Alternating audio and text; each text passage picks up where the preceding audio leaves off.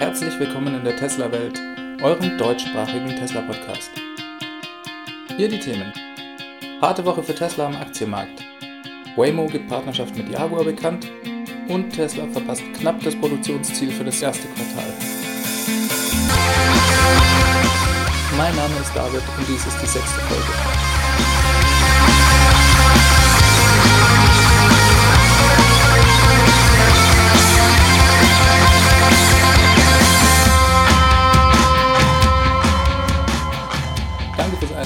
Schön, dass ihr wieder dabei seid. Hier ein ganz kurzer Hinweis zur Audioqualität. Ich nehme heute in einer etwas anderen Umgebung auf. Also wundert euch nicht, wenn ihr plötzlich Kinder spielen hört, die draußen rumlaufen. Wundert euch nicht über komische Geräusche. Wir steigen direkt mit den News ein. Tesla hatte eine extrem harte Woche am Aktienmarkt. Der Aktienkurs ist von montags 237 Euro auf dann freitags 208 Euro gefallen.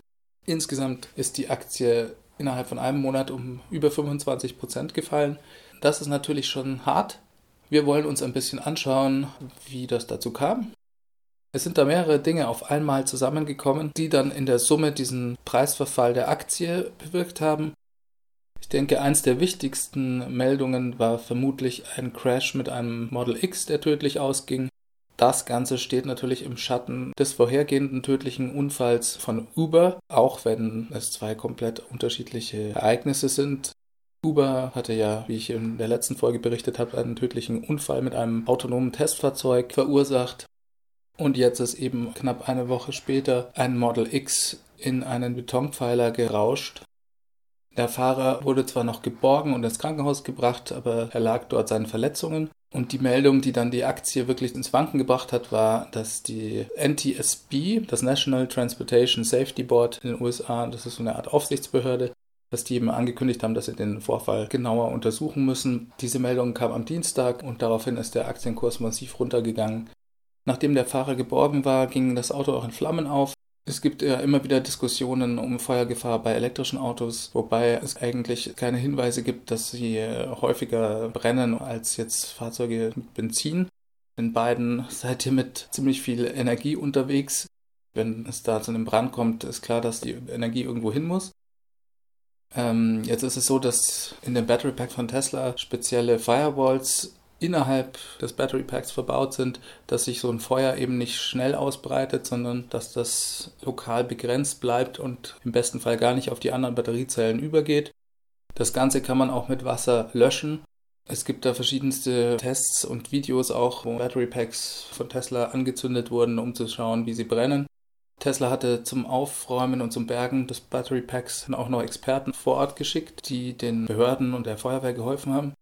Aber natürlich ist die Schlagzeile, dass es einen tödlichen Unfall mit einem Tesla-Fahrzeug ja oft immer auch mit autonomen Fahrzeugen verwechselt werden. Nur eine Woche nach einem tödlichen Unfall eines vollautonomen Testfahrzeugs nicht besonders günstig für den Aktienkurs. Dabei spielt es dann auch erstmal keine Rolle, dass es eigentlich zu dem Unfallhergang jetzt auch noch nicht so viele Informationen gibt. Ich denke, es ist einfach die Kombination, dass Tesla oft mit autonomem Fahren gleichgesetzt wird, zusammen mit dem vorherigen Crash von Uber, die dann in der Summe so einen Rutsch des Aktienkurses verursachen können. Im Moment schaut es eigentlich so aus, als wäre es wirklich auch ein Autopilot-Problem gewesen. Aber die meisten von euch wissen ja, Autopilot ist eben kein autonomes System, sondern nur ein Fahrerassistenzsystem, der Fahrer hat immer noch die volle Verantwortung für alles, was sich im Straßenverkehr dann abspielt. Leider sieht es aber im Moment so aus, als wäre eben dies nicht passiert. Tesla hat ein paar Infos dazu veröffentlicht und erklärt, dass der Fahrer seine Hände die letzten sechs Sekunden vor dem Crash nicht am Steuer hatte, obwohl er mehrfach von einem Auto darauf hingewiesen wurde und er Warnungen auf dem Display als auch eine Audiowarnung bekommen hat. Der Unfall hat sich bei einer Autobahnabfahrt ereignet und zwar war dort die Fahrbahn durch eine Betonmauer getrennt, also die Fahrbahn, die abging und die Autobahn. Und der Fahrer ist einfach voll in den Beginn von dieser Betonabsperrung gefahren. Jetzt hatte er dabei auch noch doppeltes Unglück, weil es vor ein paar Wochen bei genau dieser Ausfahrt auch schon einen Unfall gab. Vor dieser Mauer sind in der Regel große Metallbarrieren aufgestellt, wie eine Leitplanke, die im Falle eines Crashs eine Art Knautschzone bilden zwischen der Betonmauer und dem Auto. Und diese Barriere wurde eben schon bei dem vorhergehenden Unfall vor ein paar Wochen komplett zerstört. Das heißt, es gab einfach keine Sicherheitsbarriere dort, sodass das Model X voll in diesen Betonpfeiler gefahren ist. Tesla hat im Nachhinein bestätigt, dass Autopilot aktiviert war zu dem Zeitpunkt. Sie haben aber ebenfalls veröffentlicht, dass jeden Tag dort Autos mit Autopilot fahren. Und zwar, ich glaube, sogar 200 Stück täglich. Und dass auf der Strecke in diesem Abschnitt schon tausende Tesla-Fahrer gefahren sind mit Autopilot, ohne dass jemals was passiert ist. Man kann zum heutigen Zeitpunkt das auch noch nicht genau erklären. Da sind einfach noch zu wenig Infos da und die Untersuchungen laufen, wie gesagt, jetzt erst an. Aber es schaut so aus, als ob der Fahrer die letzten Sekunden einfach die Hände nicht am Steuer hatte, Autopilot aktiviert war und sich dann ein Unfall ereignet hat. Es kam in der Folge dann noch zu zwei weiteren Crashes, weil noch zwei weitere Autos von hinten in das Model X gefahren sind. Das Auto wurde dabei fast komplett zerstört. Die Fotos, die es von dem Wrack gibt, sind wirklich heftig. Vorne fehlt einfach das halbe Auto. Allerdings wurde natürlich auch wahrscheinlich bei der Bergung von der Feuerwehr das Auto zerschnitten. Also so genau kann man es dann auch nicht sagen. Jetzt tauchte in der Zwischenzeit noch ein Video auf von einem Tesla-Fahrer, der versucht hat, die Situation nachzustellen und genau an demselben Streckenabschnitt mit Autopilot gefahren ist und der selber dann fast einen Unfall gebaut hatte, weil das Auto eben die Spur nicht richtig erkannt hat und im Prinzip dann auf diesen Pfeiler zuhält. Ich habe das Video noch nicht gesehen. Das ist natürlich jetzt auch nur eher eine Anekdote. Wie gesagt, Tesla hat veröffentlicht, dass 200 Autos am Tag mit Autopilot dort vorbeifahren, ohne Probleme zu haben. Letzten Endes hat einfach immer der Fahrer die Verantwortung, wenn er mit Autopilot unterwegs ist. Wir werden sehen, was die Untersuchungen von der NTSB ergeben. Wenn wir uns nochmal an den letzten tödlichen Autopilot-Crash erinnern, dort hat es anderthalb Jahre gedauert, bis sie ein Ergebnis hatten, in dem sie dann festgestellt haben, dass der Fahrer schuld war und nicht das Auto. Der Fahrer hatte, glaube ich, damals auch sein Tablet ferngesehen und Autopilot hatte eigentlich genau das gemacht, was es sollte. Es ist eben kein autonomes System. Allerdings hat damals die NTSB auch gesagt, dass Autopilot vielleicht dazu beigetragen hat, dass sich der Fahrer einfach zu sicher fühlte. Das System funktioniert sehr gut und man kann sich das bestens vorstellen, wenn man stundenlang Autobahn fährt und das Auto macht alles von selber, dass man dann eben sehr dazu verleitet wird, was anderes zu machen und nicht aufzupassen. Ich denke, dieses Risiko wird in Zukunft auch noch steigen, wenn die Autos eben immer autonomer fahren können. Und eigentlich bringt erst die Level 5 Autonomie, wo dann gar kein Fahrer und theoretisch auch kein Lenkrad mehr benötigt wird, letzten Endes erst den Rahmen, in dem man dann wirklich schlafen kann oder Fernsehen kann. Bevor solche Lösungen nicht am Markt sind, muss man eben weiter aufpassen. Es gab aber noch andere Meldungen, die den Aktienkurs von Tesla auf seiner Talfahrt beschleunigt haben. Und zwar hat infolge des Überunfalls Nvidia also der Grafikchip-Hersteller, verkündet, dass er das Testen von selbstfahrenden Fahrzeugen erstmal stoppt und weitere Untersuchungen des Übercrashes abwartet. Da Nvidia-Chips eben auch in Tesla-Autos stecken, machen dann Investoren anscheinend die Verbindung dazu und Tesla ist dann eben ganz schnell auch mal über, obwohl, wie gesagt, auch gar nicht richtig bekannt ist, ob die dieselben Chips verwenden. Aber leider wird das halt dann eben schnell mal über einen Kamm geschert. Dann denke ich, gab es noch eine Meldung, die dazu beigetragen hat, dass der Aktienkurs eben weiter fiel. Und zwar hat Waymo eine Meldung rausgegeben, dass sie eine Partnerschaft mit Jaguar starten. Waymo wird in den nächsten Monaten und Jahren 20.000 Jaguar I-Paces in ihre autonomen Flotten aufnehmen. Waymo arbeitet mit Hochdruck daran, eine autonome Fahrzeugflotte an den Markt zu bringen. Das erste Projekt startet in Phoenix und soll dieses Jahr live gehen, also soll dieses Jahr gelauncht werden. Das heißt, es könnte auch dann wirklich sein, dass Waymo es als erster mit einer autonomen Fahrzeugflotte an den Markt schafft. Nächstes Jahr wollen dann GM noch folgen. Die Flotte von Testfahrzeugen bestand bei Waymo bisher aus Vans von Fiat Chrysler, und zwar Pacifica Vans. Und in der Bekanntmachung stand eben, dass jetzt auch für das Projekt in Phoenix, bei dem ja die Fahrzeuge in einem bestimmten begrenzten Gebiet fahren werden, dass da eben dann auch die Möglichkeit besteht, mit einem iPace unterwegs zu sein. Das ist eigentlich schon eine echt große Anzahl. 20.000 Stück ist schon eine Nummer. Für Jaguar ist das, glaube ich, ein super Deal. Das Produktionsvolumen ist noch unklar, da haben sie eigentlich noch nichts zu gesagt. Aber ist ja schon mal super für Jaguar, wenn sie da 20.000 Stück absetzen können. Abgesehen davon hat Jaguar auch nicht wirklich ein eigenes autonomes Fahrzeugprogramm gehabt. Daher profitieren sie wirklich von dieser Partnerschaft. Es kann auch durchaus sein, dass sie Fahrzeuge mit der Waymo-Technologie zum Verkauf anbieten das ist noch nicht so ganz klar. Im Moment geht es erstmal um die Flotte von Waymo selber. Dann gab es einen Bericht von Bloomberg mit einem E-Mail-Leak von Tesla. Und zwar hat Bloomberg berichtet, dass sie eine interne E-Mail von Tesla weitergeleitet bekommen haben. Und zwar wurde die E-Mail von Doug Field gesendet. Das ist der Senior Vice President of Engineering bei Tesla. Und eigentlich ist es eine Art Motivationsmail, die eben sagt, dass die Mitarbeiter jetzt die Chance haben, nochmal alles zu geben am Ende des Monats, um die Produktionsrate auf 300 Einheiten pro Tag anzuheben, um eben allen Kritikern von Tesla zu beweisen, dass sie falsch liegen und dass Tesla eben diese Massenproduktion hinbekommt. Er schreibt auch in der E-Mail, dass sie derzeit bei 200 Einheiten pro Tag sind. Die E-Mail war ungefähr eine Woche alt. Das heißt, eigentlich bleibt Tesla nur ein bisschen mehr als eine Woche Zeit, um die Produktionsrate von 200 auf 300 Einheiten zu bekommen. Das ist natürlich auch schon eine ganz schöne Challenge. Auf die Meldung hat die Börse eigentlich sogar leicht positiv reagiert. Der Aktienkurs ging danach ein bisschen hoch. Ich könnte mir auch vorstellen, dass das ein absichtlicher Leak ist von Tesla, vielleicht um einfach den Leuten schon mal eine Art Vorgeschmack auf die Veröffentlichung der Zahlen dann zu geben. Natürlich schaut die Autowelt da gerade auf Tesla und es ist schon sehr kritisch, ob sie diese Produktionsziele schaffen oder nicht. Ich denke, auf längere Sicht wird das eigentlich nicht so einen großen Unterschied machen, wie jetzt die Produktionszahlen am Ende dieses Quartals ausschauen weil die Nachfrage ist ja da. Es gibt sehr, sehr viele Bestellungen. Tesla baut Autos und liefert Autos und langfristig gesehen passt das schon. Auch wenn natürlich sowas auf den Aktienkurs direkt eine schlimme Auswirkung dann hat. Direkt im Anschluss an diese Nachricht hat Tesla dann auch nochmal massenweise E-Mails an kanadische Model 3 Reservierungsbesitzer gesendet, mit der Aufforderung, ihr Model 3 jetzt zu konfigurieren das ist vielleicht auch ein strategischer Move von Tesla, da es ja dieses Förderprogramm in den USA gibt. Das hatte ich ja auch schon mal ein bisschen erklärt. Da bekommen eben Kunden, die sich einen Tesla kaufen oder ein Elektroauto kaufen, einen Teil von ihren Steuern zurück. Und dieses Förderprogramm ist eben an die Auslieferungsmenge der Elektrofahrzeuge von jedem Hersteller gekoppelt. Das heißt, die ersten 200.000 Einheiten gibt es dieses Förderprogramm. Wenn 200.000 Autos geliefert wurden, wird das Förderprogramm Schritt für Schritt runtergefahren.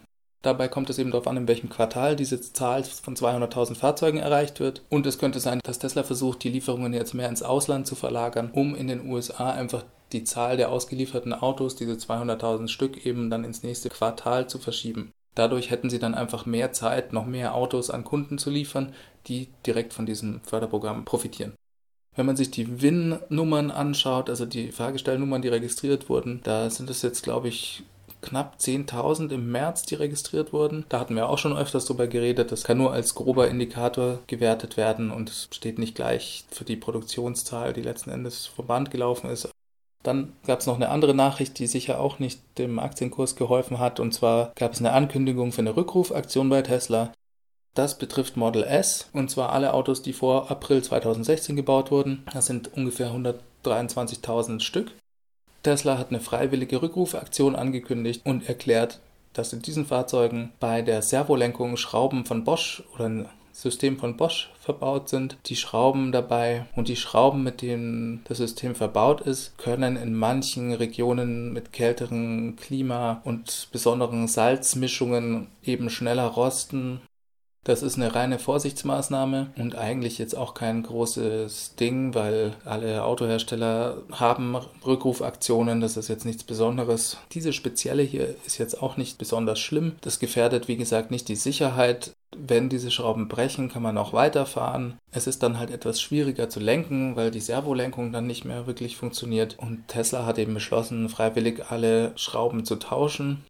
Tesla-Fahrer, die das betrifft, werden per E-Mail dann informiert, sobald die Teile in ihrer Region ankommen, also in den Servicecentern von ihrer Region ankommen. Die Reparatur dauert ungefähr eine Stunde. Ich denke, die Auswirkung ist jetzt nicht wirklich groß auf Tesla, auch was das Finanzielle angeht, weil der Supplier, also Bosch, auf jeden Fall für die Teile auch aufkommen wird. Also wie gesagt, eigentlich keine große Meldung. Allerdings natürlich in der Kombination hat das jetzt in der Woche nicht wirklich geholfen. Aktienkurse sind halt reine Spekulation und wenn viele Leute negative Sachen erzählen, dann reicht das eben aus, um den Kurs ins Wanken zu bringen. Tesla hat das Ganze so ein bisschen mit Geigenhumor genommen. Elon Musk hat am 1. April getwittert, dass Tesla jetzt wirklich, wirklich pleite sei. Zusammen mit einem Foto, wo er zusammengebrochen an einem Model 3 lehnt. Humor ist eben, wenn man trotzdem lacht. Und am Schluss schreibt er dann eben nur noch Happy New Month. Also einen guten neuen Monat euch allen.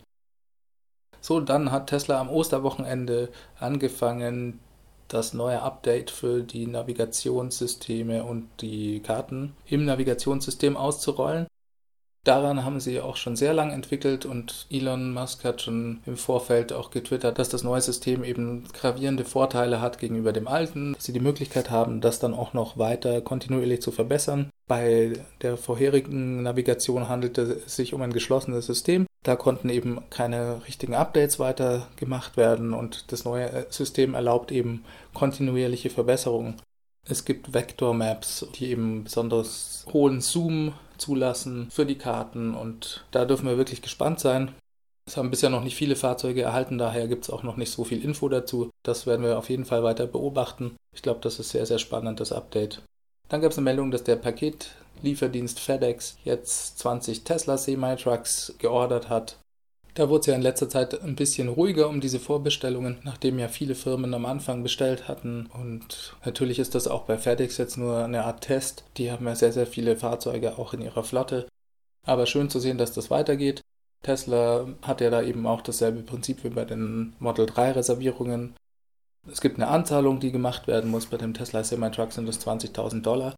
Auch wenn Tesla regelmäßig natürlich Zahlen veröffentlicht, wie viel Geld sie mit diesen Vorbestellungen einnehmen, kann man nicht so richtig auf die wirkliche Zahl schließen, weil dort eben alle Vorbestellungen gemischt sind. Das heißt, da sind auch die Model 3 Reservierungen mit drin und die Reservierung für den Tesla Roadster. Daher kann man da eben nur schlecht auf die wirklichen Zahlen schließen. Aber ich glaube, von den Firmen, die dazu öffentlich Stellung genommen haben, dass sie jetzt eben Tesla Semi-Trucks bestellt haben, kommt man auf mehrere hundert Stück. Es gibt sicher ganz, ganz viele, die dazu keine Pressemitteilung rausgeben extra. Das heißt, es kann auch gut sein, dass es in die Tausende geht. Man weiß es nicht so genau.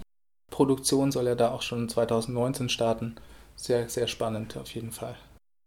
Dann gab es auch noch eine Meldung. Und zwar hatte ich in der letzten Folge schon berichtet, dass es ein Update für Model S und Model X gibt, was die Computer von der Mittelkonsole angeht, die den Center Screen einfach betreiben. Und zwar wurden da die Chips ausgetauscht, sodass jetzt die Reaktivität von dem Center Screen einfach viel, viel besser ist. Das war ja immer so ein bisschen das Manko, da dieser von seit 2012 sich eigentlich nicht verändert hat und einfach nicht mehr ganz auf dem neuesten Stand war. Da gab es in der Zwischenzeit auch Leute, die das getestet haben und festgestellt haben, dass der wirklich doppelt so schnell funktioniert wie der alte. Hier gab es noch einen Tweet von Elon Musk, der gesagt hat, dass die Möglichkeit besteht, die Konsole wirklich austauschen zu lassen. Das dürfte alle Besitzer von älteren Modellen freuen, weil das natürlich schon einen riesen Unterschied in der User Experience macht, wenn das alles flüssig läuft. Er hat aber gleichzeitig auch gesagt, dass sie dabei sind, auch noch an der Software zu schrauben und dass die Software-Updates, die kommen werden, diese Reaktivität von dem Touchscreen und von der Software, die dahinter läuft, einfach verbessern werden. Er hatte also gemeint, ja, wartet mal die Software-Updates ab. Es wird aber definitiv auch die Möglichkeit geben, die Hardware zu tauschen. Das dürfte schon mit größeren Kosten verbunden sein. Ich hatte mal von Zahlen gehört, die so um die 3000 Dollar liegen. Die Zahlen basieren darauf, dass einfach Leute, bei denen die Screens kaputt gegangen sind und die nicht mehr in der Garantie waren, so viel für die Reparatur bezahlt haben. Daher ist dies an dieser Stelle auch nur Spekulation. Dann gab es zum ersten Mal seit zwei Jahren wieder Bauaktivität an der Gigafactory. Und zwar wurde da ziemlich viel Erdmasse bewegt. Die Gigafactory ist ja derzeit nur zu 30 Prozent fertiggestellt und jetzt sieht es eben danach aus, als dass sie da Vorbereitungen treffen, um weiterzubauen. Tesla hat dazu gesagt, dass sie Platz für mehr Parkplätze geschaffen haben. Der Parkplatz heute versperrt eigentlich den Weg für neue Bauten. Das heißt, dieser wird auf jeden Fall verlegt und vielleicht tun sie das jetzt eben, um da neue Gebäude bauen zu können. Die Gigafactory ist und bleibt ein sehr faszinierendes Projekt, finde ich. Es ist schon auch wahrscheinlich, dass sie dort den Tesla Semi-Truck bauen werden, vielleicht sogar das Model Y, einfach weil es uns zeitlich auch sehr schwierig wird, nochmal woanders eine komplett neue Fabrik zu bauen. Das heißt, dort haben sie ja schon die ganzen Genehmigungen und da ist ja auch genügend Platz und es macht einfach Sinn, dort weiter das auszubauen. Und die Motoren vom Model 3 werden ja dort auch gebaut, zusammen mit den Battery Packs da diese auch im Tesla Semi eingesetzt werden und die Produktion ja schon nächstes Jahr anlaufen soll, könnte ich mir sehr gut vorstellen, dass sie das dort machen werden. So, dann noch hier die Meldung, auf die wir alle gewartet haben. Und zwar gab es die Zahlen für das erste Quartal, was die Produktionsraten anging. Tesla verpasst ganz knapp ihr Ziel, 2500 Autos pro Woche zu bauen. In den letzten sieben Tagen haben sie 2020 Model 3 Autos hergestellt und sie gehen davon aus, dass sie in den nächsten Wochen diese Rate beibehalten können. Was ganz wichtig ist, ist, dass Tesla nach wie vor am Ziel beibehält, 5000 Einheiten pro Woche am Ende des zweiten Quartals herzustellen. Da gab es ja große Spekulationen, ob sie das schaffen oder ob sie das nochmal weiter nach hinten verschieben. Das, denke ich, hätte dann dem Aktienkurs nochmal massiv geschadet. Und als direktes Ergebnis davon sagen sie eben, dass sie auch nicht nochmal neues Geld brauchen werden dieses Jahr, sondern dass sie quasi mit dem operativen Cashflow auskommen. Was Model S und X Zahlen angeht, wurden knapp 25.000 Autos gebaut. Da gab es ja auch schon negative Spekulationen im Vorfeld. Diese wurden hiermit nicht erfüllt, sondern Tesla ist da genau im Rahmen von dem, was sie auch angekündigt haben. Also Model S und X zusammen waren 24.728 Fahrzeuge. Vor Model 3 wurden 9.766 Fahrzeuge gebaut. Dadurch kommen sie insgesamt auf 34.494 gebaute Fahrzeuge. Ein 40-prozentiger Anstieg zum Vergleich von Q4 letzten Jahres und natürlich ein historisches Quartal für Tesla. Sie sagen, Sie sind damit der schnellst wachsende Automobilhersteller und werden, wenn es so weitergeht, auch Ford mit dem legendären Model T überholen. Was die gelieferten Modelle angeht, lagen sie bei 29.980 Fahrzeugen, davon 11.730 Model S, 10.070 Model X und 8.180 Model 3. Bestellungen sind weiterhin sehr stark. 4060 Model S und X sind in Transit, das heißt, sie sind schon produziert, aber noch auf dem Weg zum Kunden und zählen damit nicht in die Zahlen von Q1. Das ist 68% mehr als am Ende vom Q4 2017 und zusätzlich dazu gibt es noch 2040 Model 3 Fahrzeuge, die ebenfalls im Transit zu den Kunden sind. Die sagen auch, dass die Qualität der Model 3s, die vom Band laufen, die höchste Qualität ist, die sie jemals erreicht haben mit ihren Produkten. Gerade in den frühen Phasen gab es da ja immer wieder Probleme. Und sie sagen ebenfalls, dass die Reservierungen weiterhin stabil bleiben vom Model 3, dass eben weiter es Reservierungen gibt und dass die Leute, die ihre Reservierungen canceln, dies tun, weil ihnen manche Optionen eben zu spät kommen und nicht, weil es generell ein Problem mit der Qualität des Autos gibt. Ich denke, das ist ein ziemlich gutes Ergebnis für das Q1. Das hätte deutlich schlechter laufen können. Auch wenn sie, wie gesagt, diese 2500 Einheiten pro Woche nicht erreichen. Auf lange Sicht wird das überhaupt keine Rolle spielen. Es bleibt also weiter sehr, sehr spannend und wir werden schauen, wie die Börse reagiert. Ich denke nicht so positiv, weil im Prinzip einfach nur die Erwartungen erfüllt wurden. Und solche Katastrophenmeldungen wie diese Unfälle wiegen leider dann einfach schwerer Meldungen, dass einfach die Guidance, also die Voraussagen von Tesla selber für ihre Produktionszahlen erfüllt werden, lassen jetzt den Kurs einfach nicht so steigen, auch wenn sie damit ihr Ziel erfüllt haben. Dann gab es noch eine kuriose Meldung von Porsche wieder mal. Die schaffen es ja auch immer wieder mit Aussagen vom Management in den News zu bleiben. Ich denke, das ist auch reines Kalkül. Natürlich redet man dann über Porsche und das ist gut, weiter in den Nachrichten zu bleiben. Sei ihnen auch gegönnt. Jetzt hat der CEO von Porsche, das ist der Oliver Blume, nochmal speziell auf Tesla hingewiesen und gesagt, Tesla ist kein Benchmark für Porsche und interessiert das einfach gar nicht, was die machen. Kurioserweise gibt es ein Video, das vor ein paar Monaten auf YouTube erschienen ist, wo ein Porsche Mission E gefolgt von dem Model S und dem Model X, die auch im Besitz von Porsche sind, getestet wird. Ich weiß nicht, warum sie da so dagegen reden. Immer, natürlich ist das Model S in Konkurrenz zur Mission E oder umgekehrt. Und wieso sollte Porsche das nicht testen? Wieso ist Tesla kein Benchmark für Porsche? Verstehe ich nicht ganz, wieso sie da so drauf rumreiten. Gerade wenn es in der Realität einfach anders ausschaut. Porsche hat Model S und Model X Fahrzeuge gekauft letztes Jahr. Das ist auch ganz normal, das machen andere Autohersteller auch. Es macht vollkommen Sinn, die zu testen und die sich anzuschauen. Also es ist gar nichts Besonderes eigentlich. Aber wie gesagt, der CEO sagt, Tesla ist kein Benchmark für uns. Naja, zumindest reden wir weiter drüber. Und ich denke, natürlich ist der Mission E auch ein Benchmark für Tesla, weil das ist ein klasse Auto. Das kommt raus mit super Spezifikationen. Das ist schnellladefähig mit bis zu 350 kW. Das kann Tesla heutzutage noch nicht. Und Porsche sagt ja auch, dass sie es schaffen werden, auf längeren Strecken sehr, sehr hohe Geschwindigkeiten auf der Autobahn fahren zu können, ohne dass die Batterien überhitzen. Da hatten wir ja auch schon drüber geredet. Teslas sind sicher dafür nicht unbedingt gemacht. Aber natürlich gibt es abgesehen von deutschen Autobahnen auch nicht die Möglichkeit, lange Strecken wirklich schnell zu fahren. Und selbst auf deutschen Autobahnen kann man ja auch nicht stundenlang 250 fahren in der Regel, außer man ist jetzt mal nachts unterwegs. Aber natürlich ist es interessant und es wird ja auch Zeit, dass Tesla mal ein bisschen Konkurrenz bekommt. Das kann ja nur gut tun und darauf freut sich ja auch Elon Musk. Das hat er ausdrücklich öfters gesagt, dass er sich wünscht, dass andere Leute ihm nachmachen und nachahmen. So, und dann gibt es mal wieder eine Meldung aus Australien. Da haben wir ja in der letzten Folge schon ausführlich drüber geredet, dass es dort verschiedene Energy Storage Projekte gibt. Und jetzt wurde eben nochmal ein neues angekündigt von einem virtuellen Kraftwerk, das gebaut werden soll. Es geht darum, 1200 Haushalte in Adelaide zu versorgen, und zwar mit Tesla Powerwalls, um ein virtuelles Kraftwerk von 6 Megawatt aufzubauen. Zusätzlich dazu kommen dann noch 2 Megawatt. Ich denke, das sind dann eher Powerpacks, die bei kommerziellen Partnern installiert werden. Das Ganze soll bis 2019 realisiert werden und die Nachricht kam eben von ARENA, das ist die Australian Renewable Energy Agency. Das Ganze hat ein Volumen von 23 Millionen Dollar und ist natürlich ein schönes neues Energy Storage Projekt für Tesla. So, wenn wir schon bei Energieprodukten von Tesla sind, dann könnten wir uns noch ganz kurz ein paar News zum Thema Tesla Solar Roof anschauen. Das ist ja ein Produkt, das Tesla bereits angekündigt hat, dass sie Dachziegel oder Dachschindeln herstellen wollen, in denen schon ein Photovoltaiksystem integriert ist, das man dann auch von außen gar nicht sehen kann. Gerade wenn man von unten einen flachen Winkel drauf schaut, man von ganz oben senkrecht drauf schaut, sieht man die Solarzellen schon. Die Schindeln sind aus Glas, aus speziellem Glas, das Tesla herstellt und sollen in der Gigafactory 2 in Buffalo gebaut werden beziehungsweise die werden eigentlich dort schon produziert seit Ende 2017. Die Fabrik in Buffalo, das ist eigentlich eine Fabrik von Solar City, die ja Tesla übernommen hat. Die wurde dann eben Gigafactory 2 benannt. Dort sollen die Solar Roof Produkte hergestellt werden, zusammen mit Solarpanels, die nach wie vor ja hergestellt werden.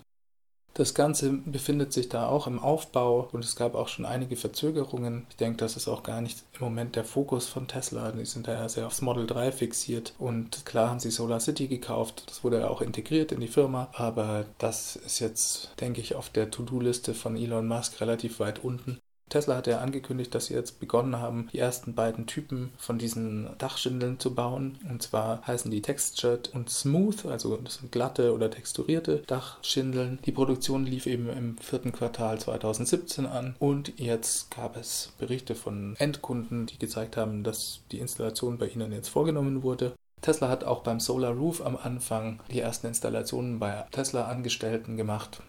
Jetzt sind eben auch die Endkunden dran diese Vorbestellungen fingen im Mai 2017 an und nach wenigen Wochen war einfach die komplette Produktion für 2018 schon ausverkauft.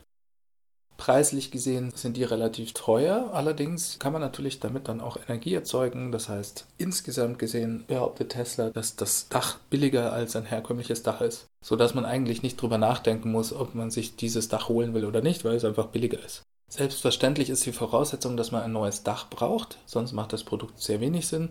Tesla gibt die Kosten mit 21,85 Dollar pro Square Foot an. Wenn man das jetzt umrechnet, ein Quadratmeter hat 10,76 Square Foot, das heißt, da wäre man dann so bei 235 Dollar pro Quadratmeter, das sind so 190 Euro ungefähr. Von einem Kunden gab es eben ein konkretes Beispiel. Der hat gesagt, er hat für sein Dach Kostenvoranschläge für 70.000 Dollar bekommen und jetzt mit dem Tesla Solar Roof, allerdings inklusive drei Powerwalls mit 40 Kilowattstunden, hat er dann 100.000 Dollar bezahlt. Wenn man jetzt kein Elektroauto hat, braucht man vermutlich nicht unbedingt so viel Storage zu Hause, zumindest nicht in Deutschland. In den USA gibt es natürlich überall Klimaanlagen, die sehr viel Strom verbrauchen. Da braucht man dann je nach Hausgröße vielleicht schon diese 40 Kilowattstunden. Der Kunde hat auch noch zwei Elektroautos, von dem her macht das sicher Sinn. Das Schicke an dem Produkt ist einfach, dass man ihm von außen wirklich nicht ansieht, dass das eigentlich Solarpanels sind. Auch dort steht und fällt natürlich alles mit der Möglichkeit, das in großer Masse zu produzieren. Im Moment ist Tesla dabei, da die Produktion anlaufen zu lassen. Wir können gespannt sein, wann so ein Produkt dann auch mal nach Europa kommt. Das Solarsystem bei dieser Installation hatte übrigens 10 kW. Also neues Dach plus 10 kW Solar plus 40 Kilowattstunden Speicherkapazität für rund 100.000 Dollar. Das ist so ungefähr die Größenordnung. Tesla gibt auf Solar Roof Produkte eine lebenslange Garantie, was die Haltbarkeit der Schindeln angibt. Die sagen einfach, solange das Haus steht, hält auch das Dach. Und für die Energieproduktion geben sie 30 Jahre Garantie. So, dann sind wir schon wieder am Ende angekommen. Ich bedanke mich fürs Zuhören und fürs Einschalten. Ihr könnt mir gerne Feedback hinterlassen. Schreibt mir eine E-Mail an feedback.teslawelt.de oder ruft mich auf der Hotline an. Das ist die 0211 97 63 2363. Da könnt ihr mir Fragen stellen, Anregungen schicken, eure Erfahrungen schildern. Das ist eure Möglichkeit, einfach hier ein bisschen mitzugestalten. Ich werde mich bemühen, eure Nachrichten zu spielen. Ansonsten wünsche ich euch eine gute Woche. Macht's gut. Frohe Ostern. Bye bye.